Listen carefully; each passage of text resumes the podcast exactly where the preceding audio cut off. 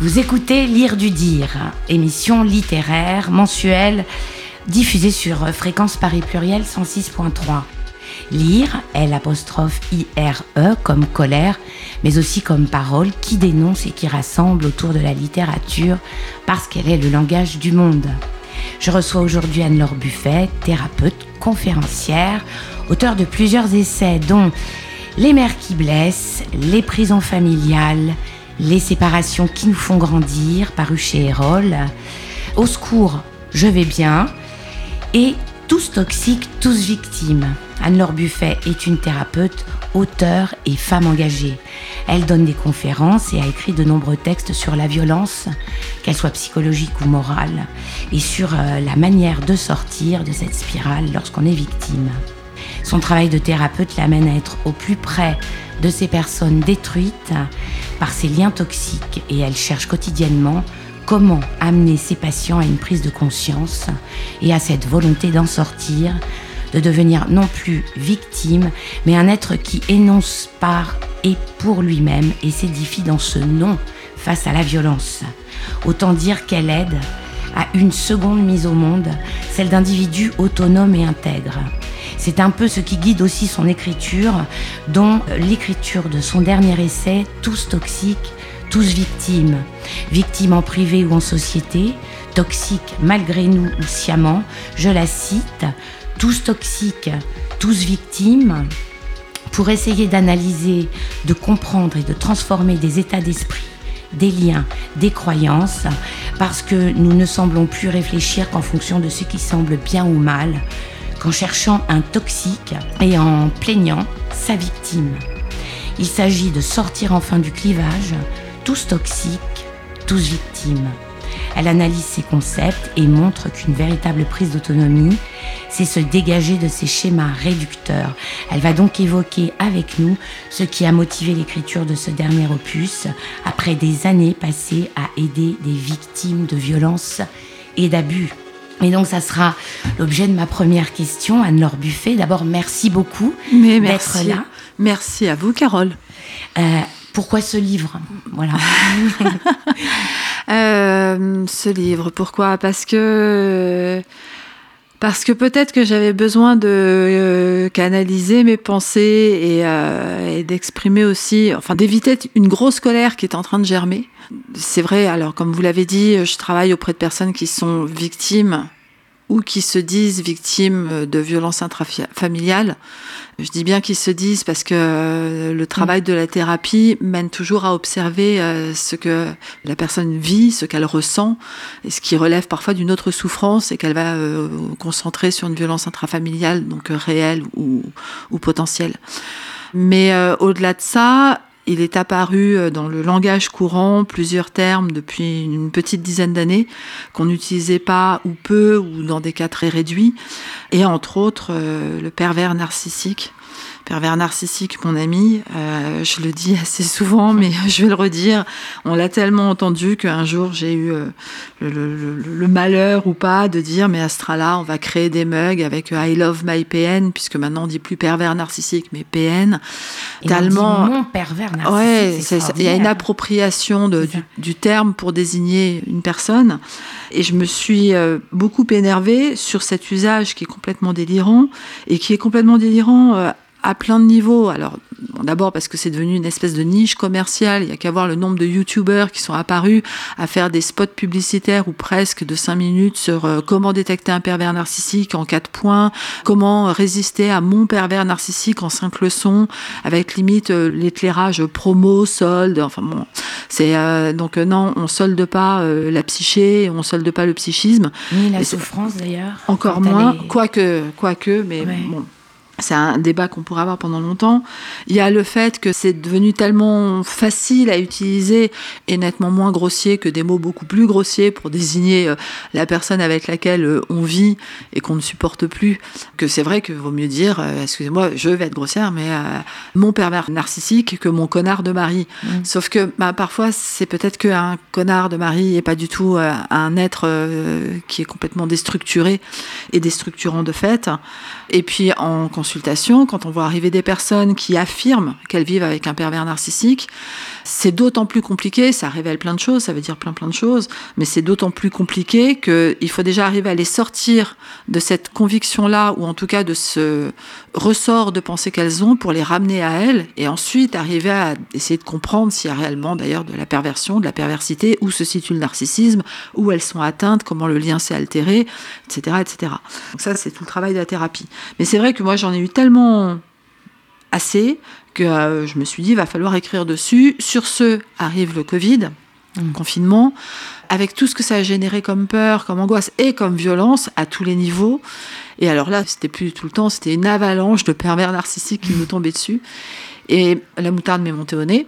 À ce moment-là, les éditions de l'Observatoire m'ont demandé si euh, je serais d'accord pour écrire un livre, et j'ai dit d'accord, mais moi c'est pour écrire sur cette toxicité ambiante qu'on va qualifier de perversion narcissique, contre laquelle on va instaurer deux grands termes qui sont un, la bienveillance et deux, la résilience.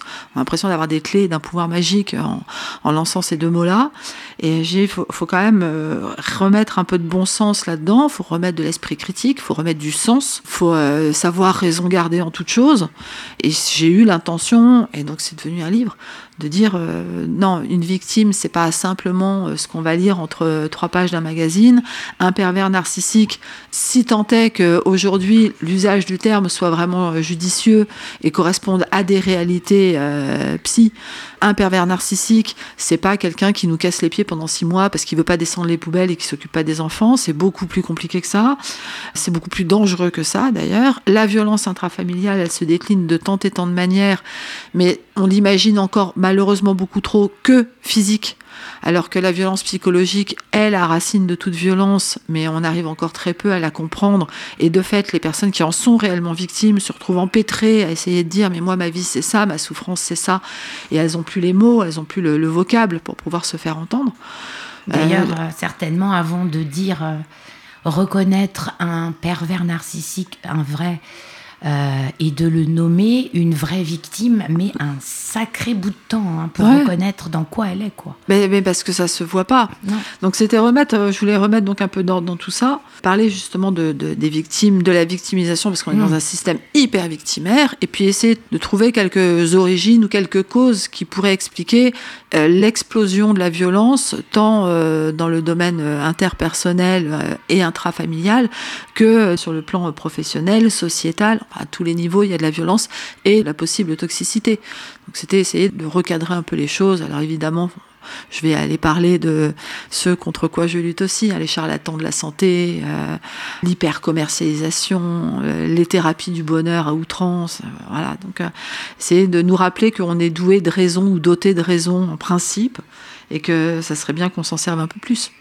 Donc c'est un peu la conséquence pas de tes écrits antérieurs, mais c'est cohérent dans ta démarche, hein, dans, les, dans ton parcours de thérapeute, de personne qui est auprès des gens et qui voit un petit peu euh, à quoi euh, elles peuvent être euh, soumises, par quoi elles peuvent être récupérées, ces, ces ah. personnes. J'espère qu'il y a de la cohérence. Je crois qu'il y en a. Oui, mais, il y en a. Oui. Mais, mais très franchement, je pense aussi que ça m'a éviter une espèce de burn-out. Mm. Euh, parce qu'il fallait absolument que je trouve le temps de poser les choses que je n'avais pas.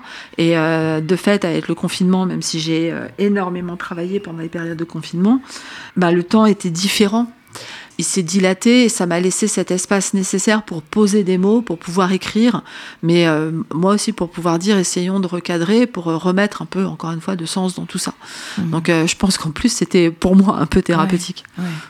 On va faire une première pause avec Henri Michaud et un texte magnifique, oui, qui est tiré de Ecuador, euh, écrit en 1929, récité par Bonnie Parker. Superbe. Superbe. Il souffle un vent terrible. Ce n'est qu'un petit trou dans ma poitrine, mais il y souffle un vent terrible. Petit village de Quito, tu n'es pas pour moi. J'ai besoin de haine et d'envie c'est ma santé.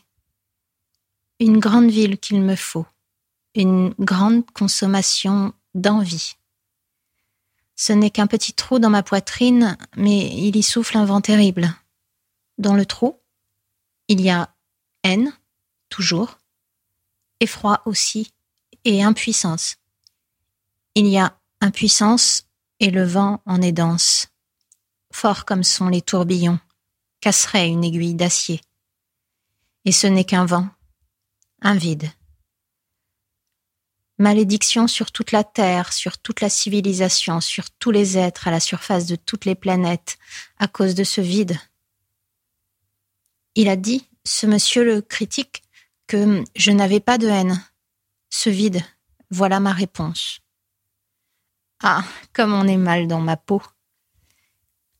J'ai besoin de pleurer sur le pain de luxe, de la domination et de l'amour, sur le pain de gloire qui est dehors, j'ai besoin de regarder par le carreau de la fenêtre qui est vide, comme moi, qui ne prend rien du tout. J'ai dit pleurer. Non, c'est un forage, un forage à froid, qui fort, fort, inlassablement, comme sur une solive de hêtre, deux cents générations de vers qui se sont légués cet héritage. Fort, fort. C'est à gauche, mais je ne dis pas que c'est le cœur. Je dis trop. Je ne dis pas plus. C'est de la rage et je ne peux rien. J'ai sept ou huit sens. Un d'eux, celui du manque. Je le touche et je le palpe comme on palpe du bois. Mais ce serait plutôt une grande forêt, de celle-là qu'on ne trouve plus en Europe depuis longtemps. Et c'est ma vie. Ma vie par le vide. S'il disparaît ce vide, je me cherche, je m'affole et c'est encore pis. Je me suis bâtie sur une colonne absente. Qu'est-ce que le Christ aurait dit s'il avait été fait ainsi? Il y a de ces maladies, si on les guérit, à l'homme il ne reste rien. Il meurt bientôt. Il était trop tard. Une femme peut-elle se contenter de haine? Alors, aimez-moi, aimez-moi beaucoup, et me le dites, m'écrivez, de vous. Mais qu'est-ce que c'est ce petit être? Je ne l'apercevrai pas longtemps. Ni de cuisses, ni un grand cœur ne peuvent remplir mon vide, ni des yeux pleins d'Angleterre et de rêves, comme on dit, ni une voix chantante qui dirait complétude et chaleur.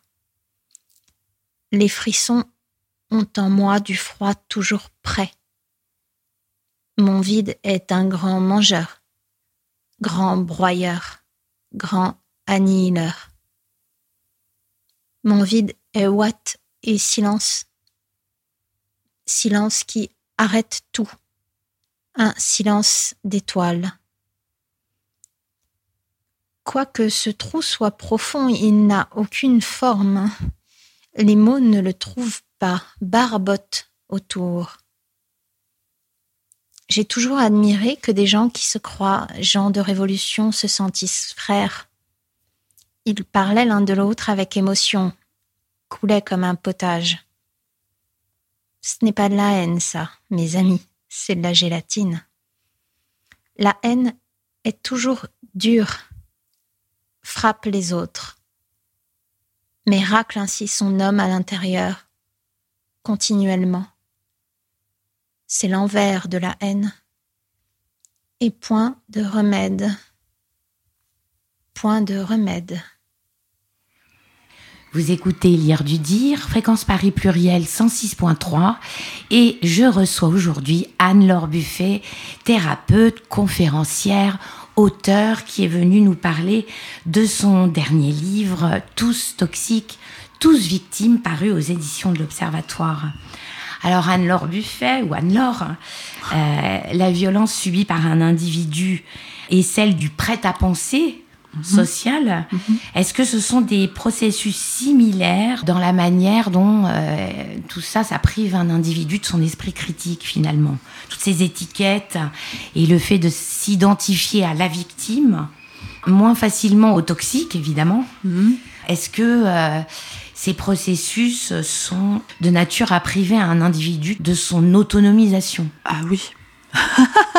Jamais de temps en temps, je me sens vachement catégorique. Ah oui.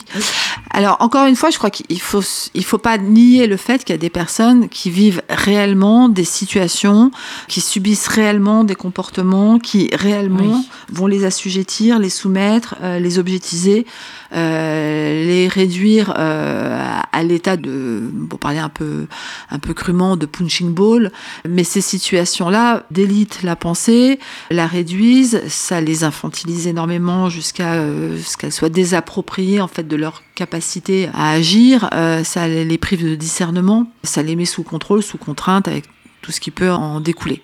Donc je ne nie pas du tout, du tout, du tout le fait qu'il y ait réellement de la violence et qu'il y ait réellement des personnes en très grande souffrance. Moi non plus. Tu peux ah, non, mais non mais je sais bien. Non mais il faut le dire parce que comme c'est vrai que je, je, démonte des processus euh, victimaires euh, ou en tout cas j'essaie de démontrer qu'il y a des processus victimaires dans notre société, je veux surtout pas que on imagine, voilà, que je, je nie la, la, réalité de, de situations où il y a des victimes. En revanche, notre société, elle marche complètement sur la tête et depuis longtemps. Mm. Alors, le propos n'est pas thérapeutique euh, ni sociologique, c'est un simple constat. C'est euh, si on reprend un tout petit peu euh, l'histoire de ne serait-ce que de notre pays. D'ailleurs, je fais une aparté, mais l'autre jour j'ai réalisé qu'entre mon année de naissance et 2022, il y a autant d'années qu'entre 1918 et mon année de naissance. Donc comme ça, vous trouverez facilement quelle année je suis née. mais c'est vrai que la guerre de, enfin la fin de la guerre, c'était la première guerre mondiale. Ça paraissait être il y a trois siècles. Là, j'ai réalisé, ben non, en fait, pas si longtemps que ça.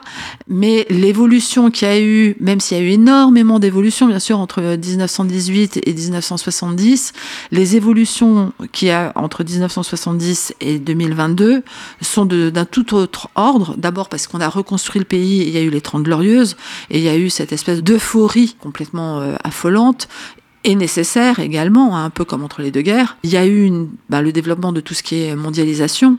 Il y a eu l'arrivée à outrance de la publicité, l'arrivée à outrance, ça paraît bête de le dire ainsi, mais du plastique. Or, le, plastique, non seulement ça pollue la planète, mais euh, le plastique, ça a permis à n'importe qui d'obtenir n'importe quoi à bas coût très facilement. Mm. Ce qui fait que la notion de frustration que nous, on pouvait recevoir enfants, nos enfants, la génération qui m'a succédé, celle qui euh, aujourd'hui euh, est là, et puis les, les, les plus petits, ont beaucoup plus facilement accès à beaucoup de choses. Ils n'ont pas le temps d'attendre, ils n'ont pas le temps de créer, ils n'ont pas le temps d'imaginer, ils n'ont pas le temps de réfléchir. On a cassé le système de l'éducation, je parle de l'éducation nationale. Euh, mm. Bon, je serais pas la première à critiquer, donc euh, j'aurais des personnes devant moi pour dire la même chose. Mais c'est une catastrophe la manière dont on a détruit l'éducation nationale, donc la pensée. On a détruit le langage. En fait, tout ce qui nous a permis d'exister, on l'a consciencieusement piétiné au nom d'une soi-disant liberté, au nom d'une soi-disant euh, possibilité d'avoir facilement ce qu'on voulait et que tout le monde a le droit à la même chose. Certes, en principe, euh, sur un plan égalitaire, on devrait le penser, mais euh, il n'y a pas plus injuste que le monde, il n'y a pas plus injuste que la vie, il n'y a pas plus injuste que la justice. Et il faut aussi malheureusement accepter ça. Mais donc ça crée des tensions de part et d'autre. Et puis, euh, bien évidemment et heureusement, la montée du féminisme, la montée des revendications sociales, souvent à juste titre. Et tout ça, ça n'a fait que créer des oppositions, mais surtout mettre en exergue individuellement des choses qui finalement auraient été sans doute moins violentes à vivre si on n'avait pas tellement pointé du doigt. Alors, je crois qu'on a atteint euh, les sommets là depuis 2-3 ans avec tout ce qui est cancel culture, avec le wokisme, avec euh, qui est très souvent délirant, avec des revendications euh, sur la question du genre. Je remets pas en cause la question du genre.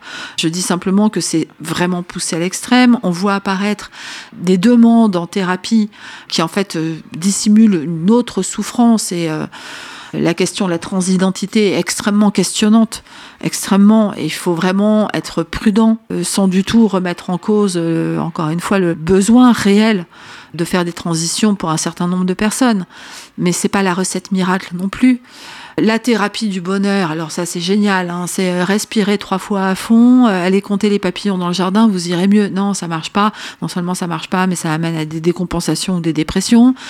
Le bien-être à outrance, ben, ça marche pas non plus, parce qu'on n'accepte plus d'aller mal, on n'accepte plus la douleur, on n'accepte plus euh, la mort. La mort.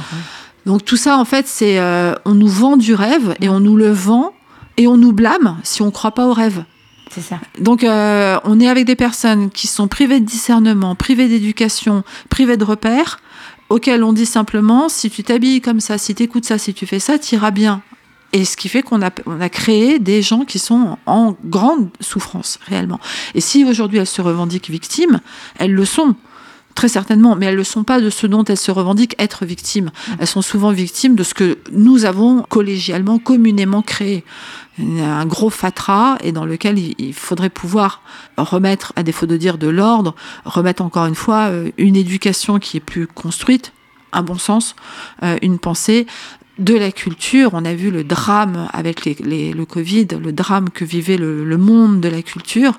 Et euh, si les artistes se défendent et revendiquent, c'est à juste titre parce qu'ils ont un, ton émission un titre qui est parfaitement bien choisi. C'est une colère, mais une colère saine pour euh, pouvoir continuer à construire et pas voir le monde filer en cacahuète. Euh, l'autre jour, je regardais un film qui date de 2005, qui est pas d'un haut niveau intellectuel, qui s'appelle Idiocratie, c'est un film américain si on le prend au, second degré, c'est euh, oui, ben, sans culture, sans éducation, sans euh, limite posée entre l'un et l'autre, sans respect, sans bon sens, eh ben, on finira tous comme des gros abrutis, gros dans tous les sens du terme, gavés de pop-corn et de coca, à ben, se parler comme des animaux pris dans le sens bestial. Donc, et c'est terrible de voir le monde en fait s'effilocher comme ça. On va faire notre seconde pause et on va écouter un poète qui s'appelle Jean Azarel et qui a mis en, musique, en, scène ses textes avec Hérold Ivar. Et ce sont les poèmes Passe-Montagne, extrait d'un livre qui est paru aux éditions des Monteilles. Voilà. Et un recueil qui est accompagné des gravures de Marc Garnier.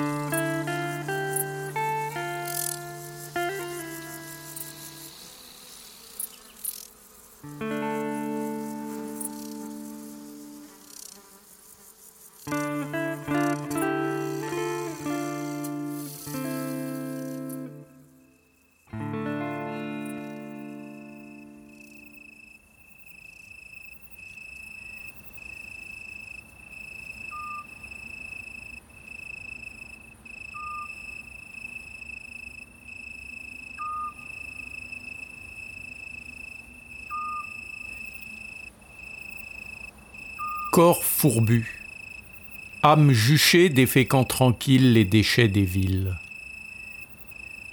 Au cerclage d'une lavogne, l'ombre du troupeau sabote l'herbe. Que penser, sinon rien qui ne soit utile? Couché à même le sol, loin des bruits de pneus. Un signe à venir.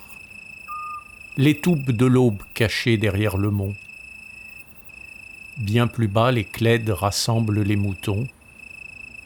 Une nuit de fumature s'achève.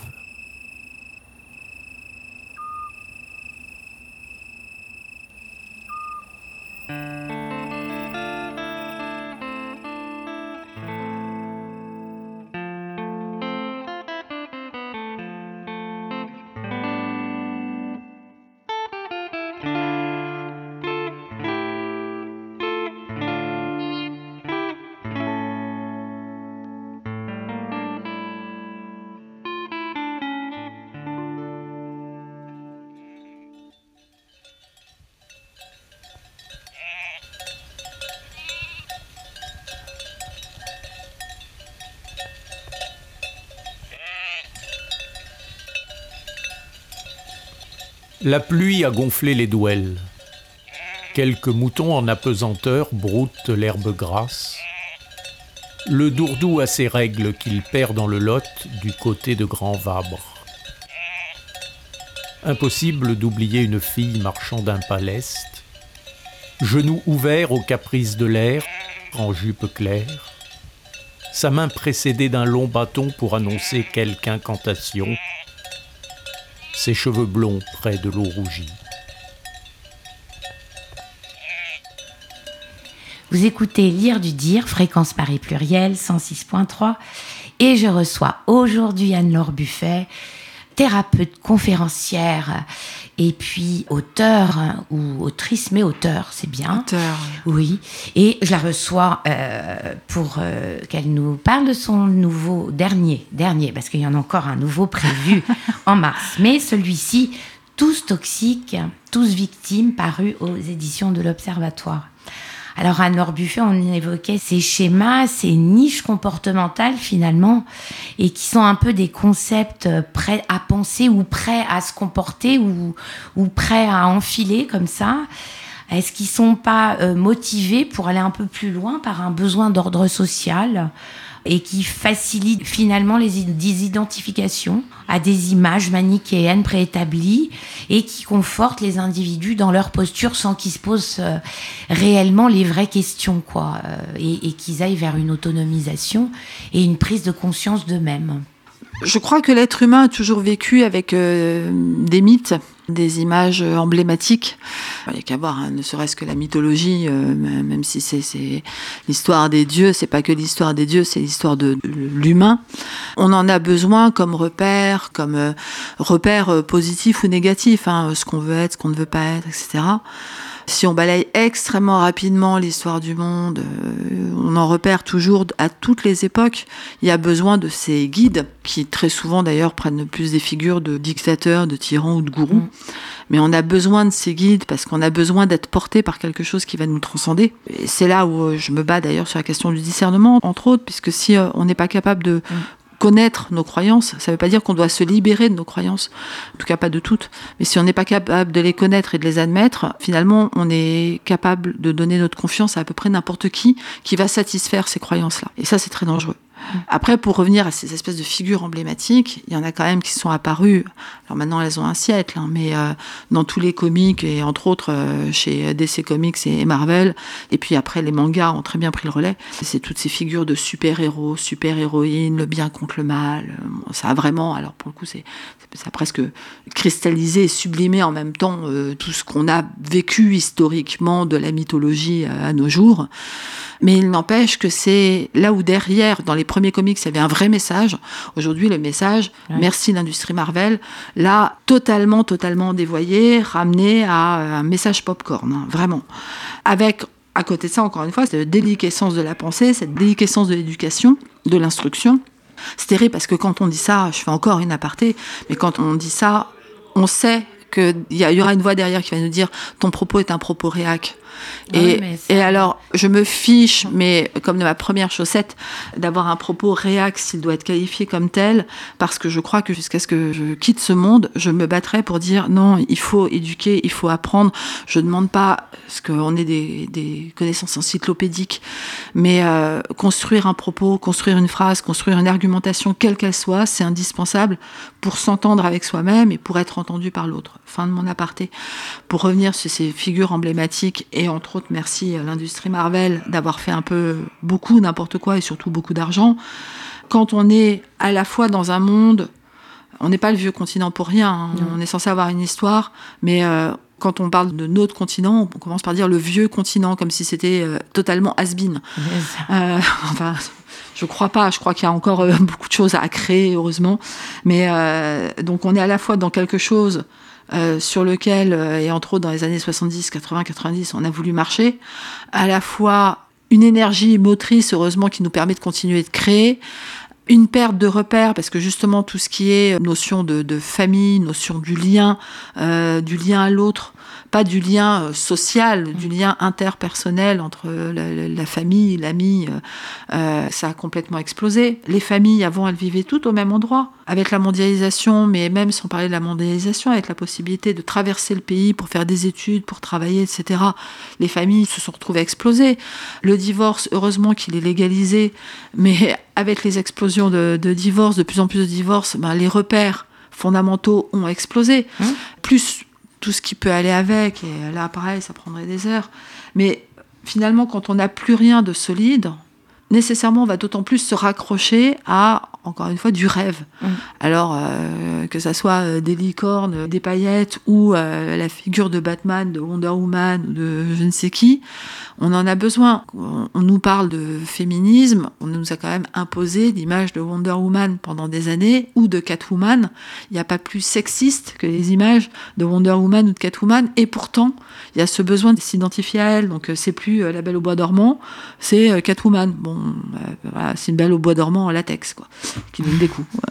Euh, mais c'est quand même assez euh, effrayant de se dire aujourd'hui, puisque euh, les premiers repères d'attachement, c'est-à-dire les parents, puis la famille au sens élargi, puis euh, ensuite les premiers repères d'éducation qu'on va avoir, donc les enseignants ou les éducateurs dans les, centres aérés, puisque petit à petit ça a explosé, c'est plus à niveau, ça n'apporte plus de choses, on a quand même besoin de cette figure d'autorité dans le bon sens du terme, c'est-à-dire quelque chose qui fait autorité sur nous, qui va nourrir notre croyance, qui va nourrir notre besoin de protection, notre besoin d'attachement, on va le chercher dans le rêve, dans le mythe. Mm. D'une certaine manière, ce que Jung avait euh, plus ou moins anticipé avec ses figures mythiques, aujourd'hui, on le vit, mais on le vit quotidiennement, et on est nourri par ça à la télé, à la radio, dans les journaux, au cinéma, partout. Alors après, maintenant, c'est les influenceurs, c'est Instagram, mais pareil, ça nourrit du rêve. Voilà, et ça rejoint effectivement ces orientations de méchants, bons, Ouais. victimes ou. ou, euh, Bah, pour finir sur ta question, effectivement, si on dit euh, tu vis ça, tu vis ça, tu vis ça, mais des choses assez basiques, donc t'es victime, alors euh, t'es victime des hommes, t'es victime de la société, t'es victime de ton patron, t'es victime d'un comportement toxique. Mais qu'en fait, on, on reporte toute la responsabilité systématiquement Voilà. sur l'autre, donc Voilà. euh, celui qui était la, la source de la croyance, on déresponsabilise la personne qui se ressent victime. Et si on la déresponsabilise, elle n'est pas autonome. Non. Elle reste dans son système complètement infantilisé, complètement immature, à essayer d'aller chercher une solution ailleurs, mais sans discernement, sans réflexion, et elle va se raccrocher à autre chose, voilà. qui sera toujours pas elle. C'est ça. Et c'est ton travail, un petit peu, le travail, oui, même beaucoup, de emmener les gens J'essaie. vers eux-mêmes. J'essaie. Et donc, on va faire notre troisième pause, euh, qui est euh, avec Charles Penquin et Jean-François Pauvros. On va écouter un poème sonore. Poème sonore, d'ailleurs, c'est le titre du morceau.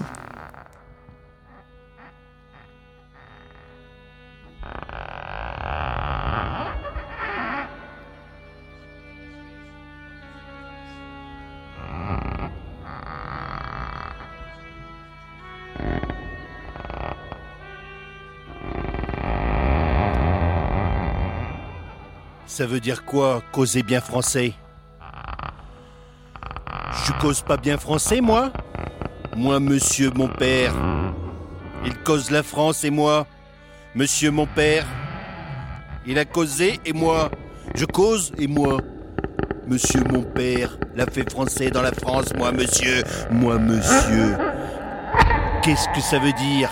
Faudrait te causer français? Bien français Mais moi, monsieur, suis français d'origine, c'est-à-dire... Je parle un français traduit. Traduit. Dans l'origine. C'est l'original. L'original traduit en toutes les langues. Moi, monsieur, je te parle toutes les langues, dans seulement du français. Moi, monsieur, moi, monsieur, j'arrive à te parler dans toutes les langues, dans du français correct, c'est-à-dire, moi, monsieur, je reste correct quand je te parle. Alors, moi, monsieur, je parle comme ça me pense, et ça me pense en travers. Parce que le travers des langues, parce que mon père, ma mère, ma langue, tout ça, toute l'origine trafiquée en travers, ça me reste. Moi, monsieur, moi, ça me reste dans la gueule. Le français, alors, moi, veux bien faire l'effort, mais moi, pas faire mieux que les efforts que moi.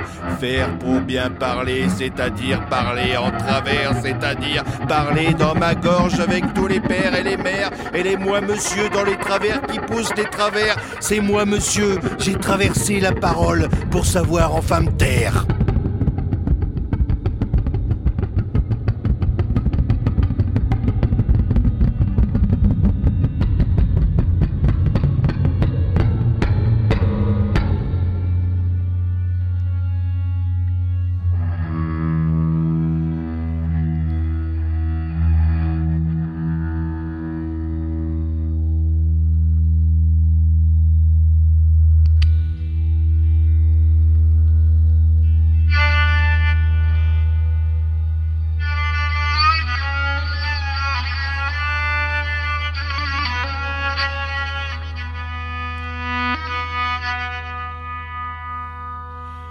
Poème sonore.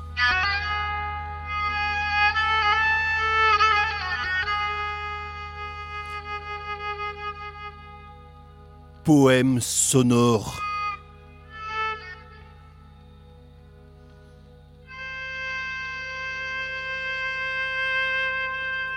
Poème sonore veut dire poème qui s'entend, c'est-à-dire qui est dans l'air et qui circule. Poème sonore avec un corps qui est dans l'air. Le poème est dans l'air, le corps circule, poème, poème sonore dans la voix qui circule. La voix sort dans l'air avec le corps, le corps qui sort des poèmes qui sont sonores. C'est-à-dire que la voix se mêle à l'air, c'est-à-dire que le corps veut sortir de sa langue, c'est-à-dire que l'air rentre dans le poème et que la physique, la physique n'est plus un problème.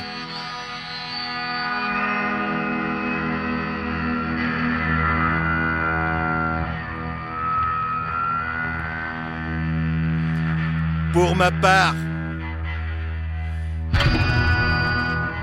ma petite part du gâteau, le gros gâteau de la vie de tout un chacun. Le tout un chacun, le bon gros gâteau, miam, bouffé miam.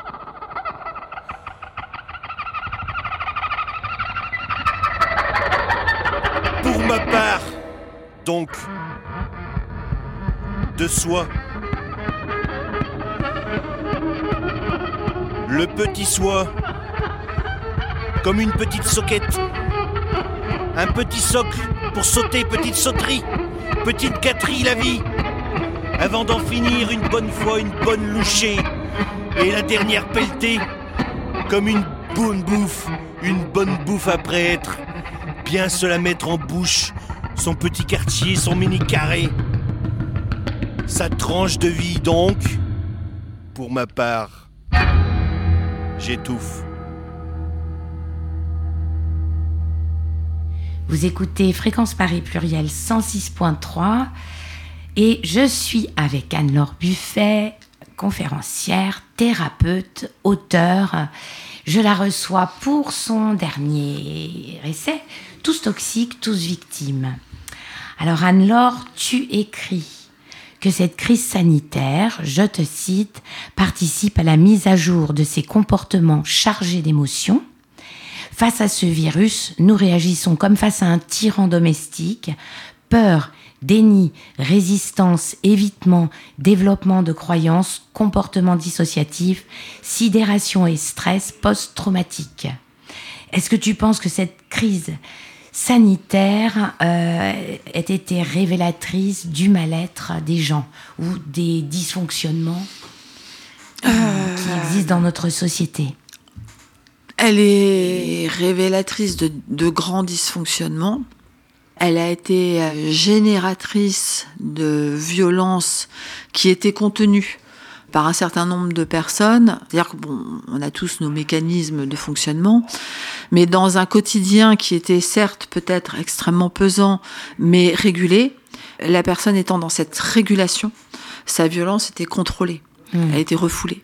Euh, Puisqu'il y a une, une dérégulation euh, totale, mmh. et à peu près de tout d'ailleurs, et ben, un certain nombre de personnes ont leurs euh, mécanismes qui ont, qui ont sauté. Alors, je ne vais pas me lancer dans des théories euh, ou dans des explications psy euh, maintenant, mais en tout cas les mécanismes ont sauté, donc ça a entraîné des montées de violence, entre autres sur le plan intrafamilial, là pour le, le coup on le sait, hein, les violences, et pas que les violences faites aux femmes, hein, les violences intrafamiliales, donc sur les femmes, sur les hommes, sur les parents, sur les enfants, ont énormément augmenté.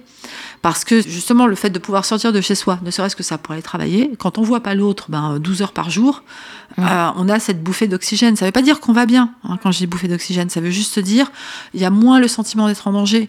Quand H24, on se retrouve enfermé avec quelqu'un auquel on ne peut plus échapper, la possibilité soit de se retrouver sous contrôle et d'accepter d'une certaine manière ce contrôle pour éviter de se retrouver en danger, soit de soumettre l'autre, forcément, ça s'est d'autant accéléré. Bon, ça c'est sur les violences intrafamiliales, mais plus individuellement, Et parce qu'on nous a vendu beaucoup trop de bien-être, je crois, et beaucoup trop de bonheur facile. Et, et on nous l'a vraiment vendu. Quand on voit à quel prix ça coûte d'adhérer à, des formations ou à des conférences euh, où je vais vous expliquer comment vous allez aller bien, mais euh, lisez mon programme, suivez ma méthode qui va ne, ne vous coûter que 250 euros. Ah, une fois tous les trois mois, parce que c'est par abonnement, si possible. Ben, on se rend compte qu'en fait, on se retrouve seul avec ça que ça propose pas grand-chose de réel dans le quotidien, que peut-être euh, le même prix aurait été dépensé chez un psy, pour le coup, avec lequel on aurait réellement travaillé sur soi. Mais c'est beaucoup moins confrontant. Aller chez un psy, c'est beaucoup plus confrontant. C'est beaucoup plus frustrant. C'est beaucoup plus long. Et tout ça, euh, c'est donc interrompu et dans le même temps accéléré au moment où on a été interrompu dans nos vies par le confinement. Je dis interrompu dans la, possibilité d'aller vers le bonheur, puisque ben, quand on est enfermé chez soi, et indéniablement pour les trois quarts des gens, c'était dans des espaces réduits, dans des mmh. conditions pénibles, euh, où on nous disait regardez, il fait beau, aux infos, on voyait des gens qui faisaient leur jardin, leur terrasse, etc. Euh, moi, j'avais envie de leur dire alors maintenant, vous allez venir euh, dans le 18e, le 19e, le 20e, dans les cités et partout en France d'ailleurs, et voir un peu comment ça se passe dans des Chalem qui font 25 euh, étages, où il y a 10 euh, appartements par palier et où les rats courent dans la cage d'ascenseur. On mm. va voir si c'est génial qu'il fasse beau dehors puisqu'on n'a pas le droit de sortir. C'est ça. Donc c'est merveilleux en fait. Mm. Donc il y a plein de petites choses et plein de choses beaucoup plus évidentes qui ont fait monter beaucoup de colère, beaucoup d'animosité, beaucoup de peur, énormément de peur, beaucoup de rejet chez les gens, et ce qui est normal. Et euh, enfin, je, ne suis pas un être à part. les 15 premiers jours de confinement, on souffle, ok, c'était super, il faisait beau, on peut enfin se reposer. Tout le monde l'a pris comme des vacances ou presque. Mm. Les 15 jours suivants, c'était déjà moins drôle. Et sur ce, on se tape encore un mois de confinement. Et puis on nous dit ça va recommencer, et puis ça va recommencer, et puis les couvre-feu.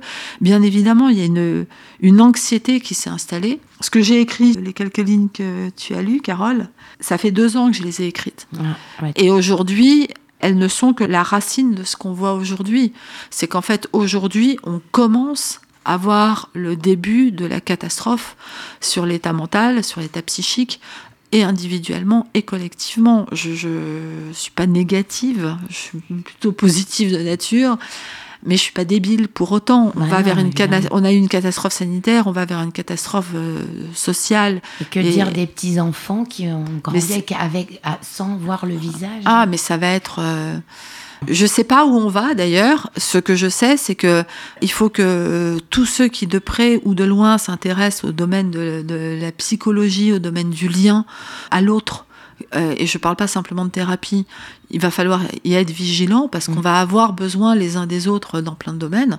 Et puis collectivement, il va falloir qu'on se considère comme étant euh, en rémission de quelque chose, en étant convalescent et en ayant besoin de développer, comme une personne en rémission ou en convalescence, beaucoup de force, pas simplement euh, se reposer, beaucoup de force pour se sortir de cet état. On est, euh, on est dans une société qui est malade, donc de cet état.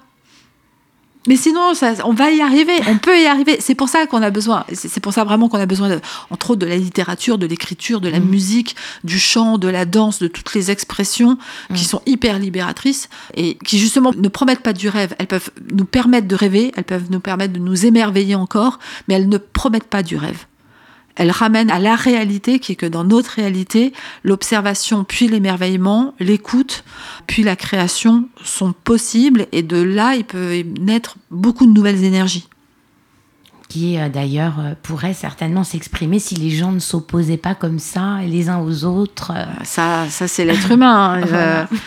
on est en étant mis en compétition. L'autre jour, j'ai répondu à une interview, la question c'était sur la comparaison.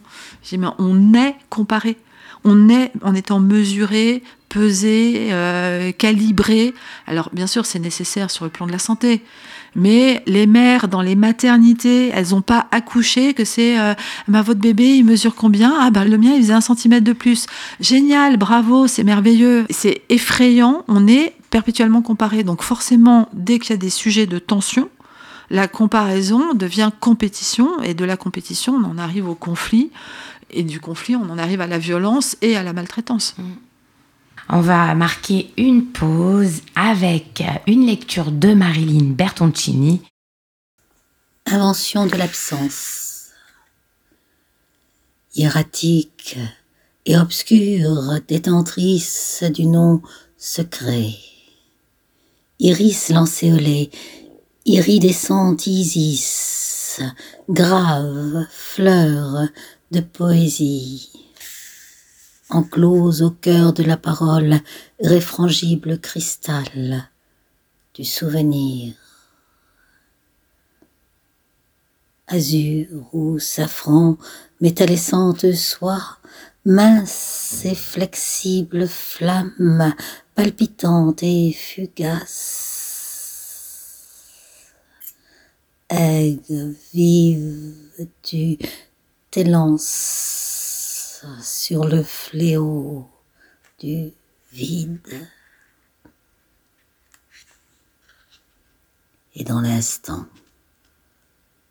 tout disparaît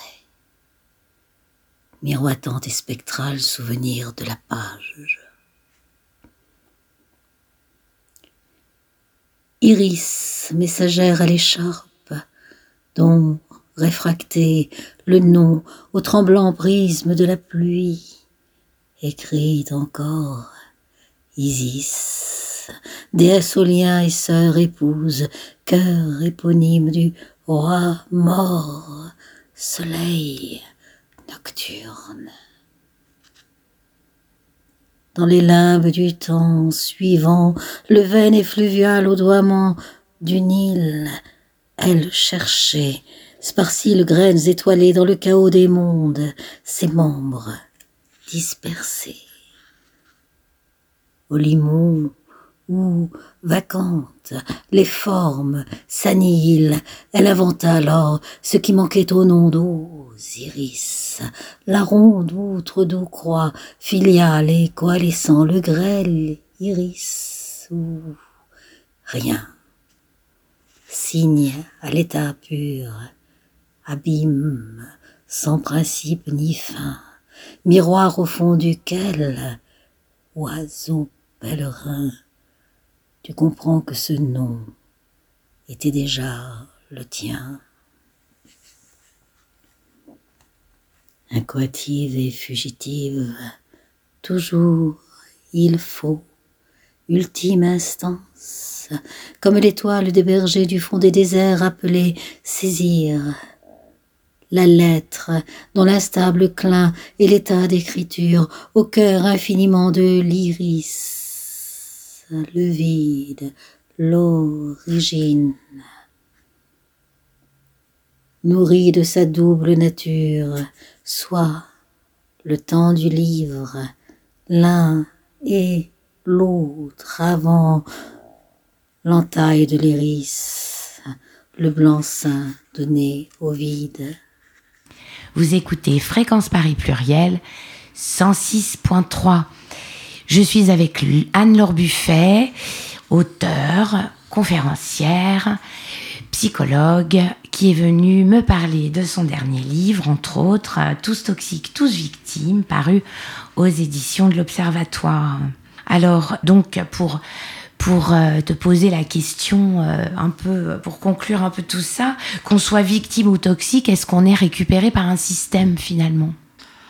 On est dans un système qui est infantilisant. Et je le dis sans faire de politique. Je suis vraiment. Euh, je vais pas dire que je suis apolitique, mais je veux surtout pas que mon propos, de près ou de loin, soit récupéré par une pensée politique, quelle qu'elle soit. Non, n'est pas question. Euh, ah bah par toi, ça n'existe pas. Je hein. sais, par tes auditeurs, j'en suis, euh, je, ah bah je l'espère. La voix des sans voix ici. Mais euh, pas des auditeurs qui récupèrent. Mais ce qui est certain, c'est euh, le, le, il y, y, a une telle facilité à s'approprier des mots, elle est déformée que euh, je, je, ne veux surtout pas qu'on s'approprie ma parole pour lui porter un sens politique. Mais en revanche, ça a quand même euh, servi des gouvernants ou des dirigeants ou des systèmes ou des pouvoirs ou des tyrans et même des tyrans familiaux hein, mm. que de réduire l'autre, de réduire la pensée de l'autre et de le laisser dans un état de dépendance en lui faisant croire qu'il est très bien dans son état de dépendance. C'est sûr, hein, encore une fois, on est très bien quand euh, on allume la télé, à commencer par euh, TF1, merci Bouygues, et que on est gavé de délire en fait. Enfin, je regarde très peu la télé et extrêmement rarement TF1, mais ça m'arrive. Hein, euh, Et quand je vois ne serait-ce que les pubs, mais c'est effrayant. C'est, il y a un exercice qui est assez intéressant à faire, et je ne je, je suis pas pro pub. C'est de comparer les pubs à l'heure des infos à 20h, juste avant 20h. Ah oui, ça de s'adapte, regarder hein. les, les pubs euh, sur TF1 et de regarder les pubs sur euh, France 2 ou France 3. C'est pas du tout les mêmes. Non, non. Pas du tout. Pas du tout, c'est adapté au public. Ah, et puis, et TF1, ça vend quoi? Eh ben, euh, ça vend de la bagnole, du parfum, Ouais. de la téléphonie mobile, de l'ordinateur, de la bagnole, du parfum, et on recommence. c'est ça. Et Ouais. ça vend du luxe, Et mais des- du, et des et du faux luxe. Et des, et des schémas euh, comportementaux, Ouais. des archétypes sociétaux. ouais. Et ça, et ça vend du survêt. Ah oui, Mais ça vend du faux luxe et ça vend de la fausse esthétique. ça. Mais ça a déformé, ça déforme la pensée Complètement. C'est-à-dire qu'on finit par croire qu'en fait c'est normal d'être euh, habillé en laisser aller total, sauf que on le sait. L'individu qui se laisse aller sur le plan vestimentaire se laisse aller sur le plan de la pensée. Et je ne demande pas du tout qu'on soit tous habillés euh, en tenue de soirée, hein, loin de là. Mais euh, être dans une tenue qui nous autorise corporellement à nous avachir, autorise notre pensée à s'avachir. Ça paraît ridicule, mais on parle pas de la même manière. Selon comment on est habillé, on se tient pas pareil, on parle pas de la même manière. Donc même ça, ça, ça joue sur l'éducation. Et même ça, quand on nous dit mais non, mais c'est pas grave, reste chez toi, reste dans ton euh, canapé, machin. Même ça, ça abîme euh, la pensée. Et si ça abîme la pensée, ça infantilise. Alors l'infantilisme peut être rassurant, il est destructeur. Tout à Il est fait. destructeur. Parce que c'est comme tous les ismes, hein, je crois que je l'écris dans le livre. Un isme, enfin, un isme est destructeur, les montagnes d'ismes, et on en fait des montagnes, ben, ça écrase, et derrière, il reste simplement euh, un filet de pensée qui disparaît. Donc on en vient à cette question que je voulais te poser, mais c'est le contraire de ce qu'on vient d'évoquer. Qu'est-ce que c'est un individu qui va bien? C'est un individu qui s'autorise à aller mal. Alors, c'est vrai que juste avant Tous toxiques, tous victimes, j'ai un autre livre qui est sorti qui s'appelle euh, Au secours, je vais bien. Ouais. Et euh, c'est vraiment ça. C'est aujourd'hui, on nous dit tellement, mais euh, ça va aller bien, tu vas aller bien, tu vas aller mieux, c'est merveilleux, gna gna gna. Aujourd'hui, ben non, dire, euh, ben aujourd'hui, je me sens pas bien. Et ça veut pas dire que je vais extrêmement mal. Ça, j'ai pas besoin de dire je suis victime de je sais pas quoi. Simplement aujourd'hui je vais pas bien. Aujourd'hui j'ai un problème.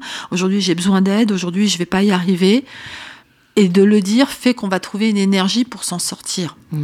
Parce qu'on va aller chercher à l'extérieur de nous quelque chose. Alors que si on nous oblige à aller bien, ce mal-être qu'on peut avoir, on le contraint, on le refoule, mais il reste à l'intérieur de nous. Et sans prendre une image répugnante, on le sait que si euh, dans notre organisme quelque chose s'installe et qu'on ne le traite pas, le développement de ce qui est peut-être totalement bénin au départ peut devenir absolument dramatique.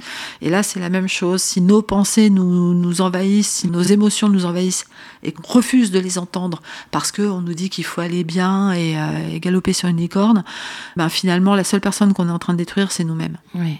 Juste pour terminer, est-ce que tu peux nous parler de l'amitié? Alors l'amitié va sortir en mars. La- euh, en avril, En il sort le avril, 7 pardon. avril Alors, chez Erol.